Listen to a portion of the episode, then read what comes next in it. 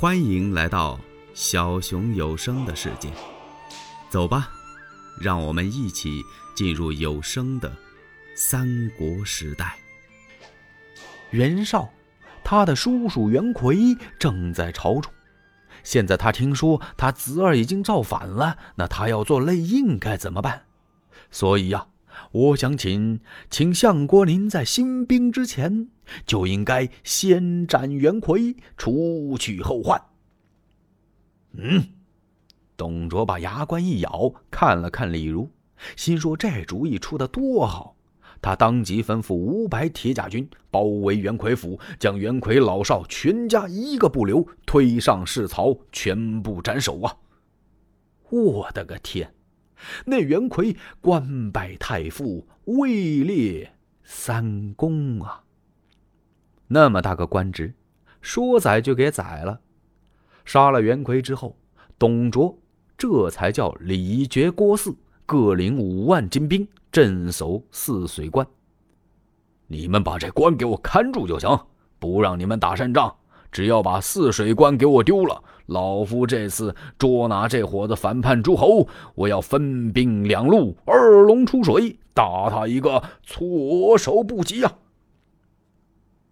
董卓让李傕、郭汜镇守泗水关，然后自己带着吕布、李儒、樊稠、张济，统人马十五万，兵奔虎牢关。董卓亲自这一出兵啊，那诸侯的探马就报进了袁绍的大营。袁绍当即把所有的诸侯请到帐中，商议破敌之计。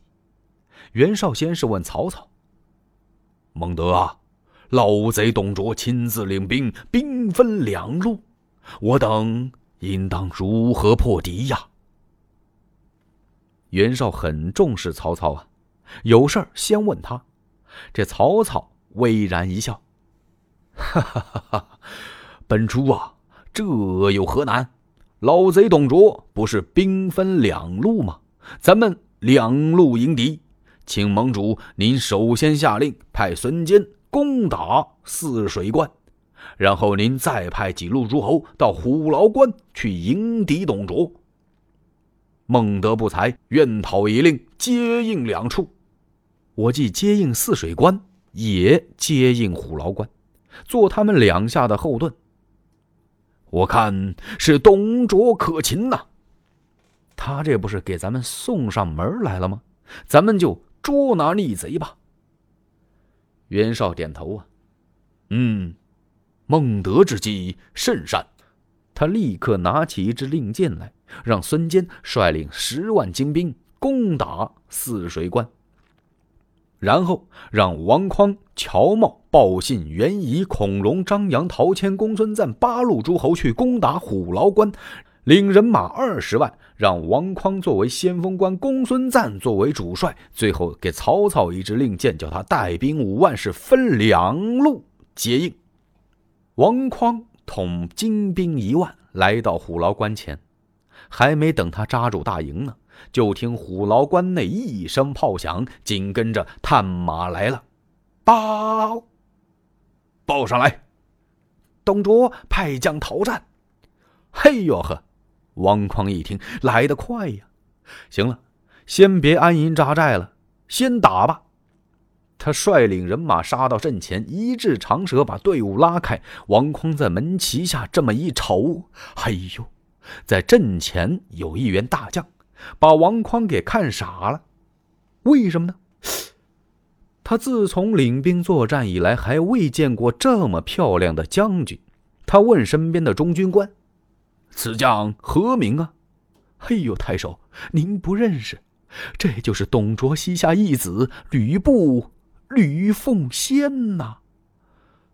哦，只见他亮银冠，珍珠嵌，雉鸡尾，多好看！龙鳞甲，似秋霜，胭脂袍，团花线，唐尼铠，碧刀枪，八宝带，水镜攒。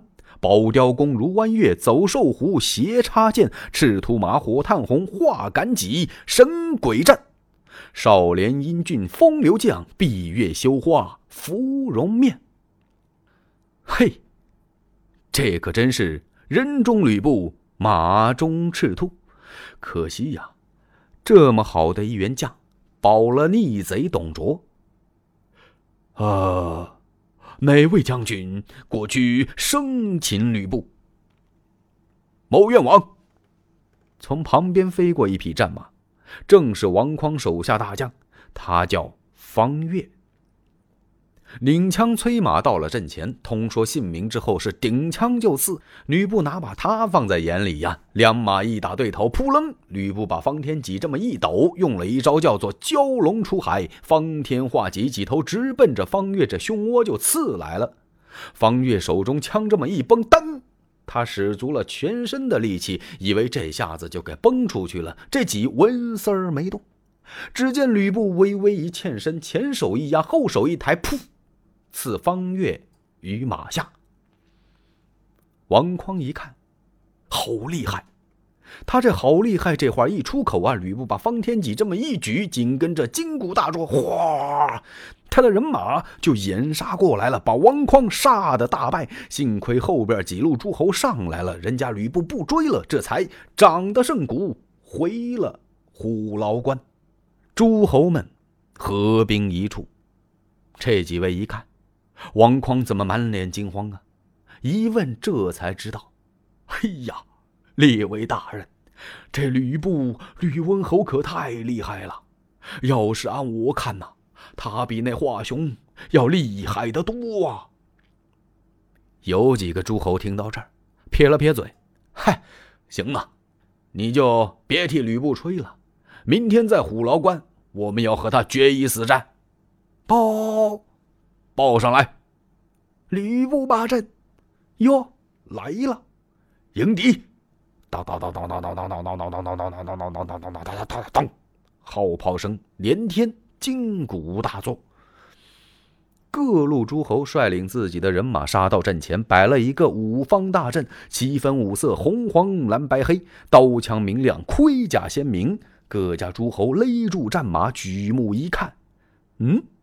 有的人心里就合计：看来王匡还不是替吕布吹，倒是有点气派。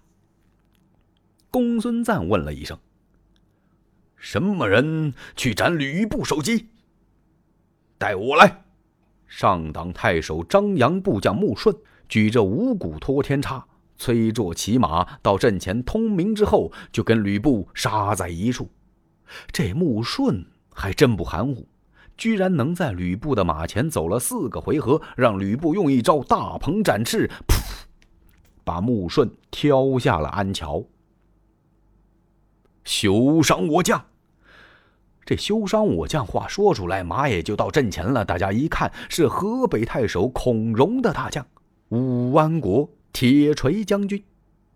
武安国啊！咬着牙发着狠，在吕布马前走了七个回合，让吕布用了个平分秋色，大戟由上往下劈，咔嚓一下斩断武安国的左臂。武安国惨叫一声，当啷咣啷就把锤给扔了。他左边一栽，右边一晃，差点灌下安桥，一俯身，哦，败下去了。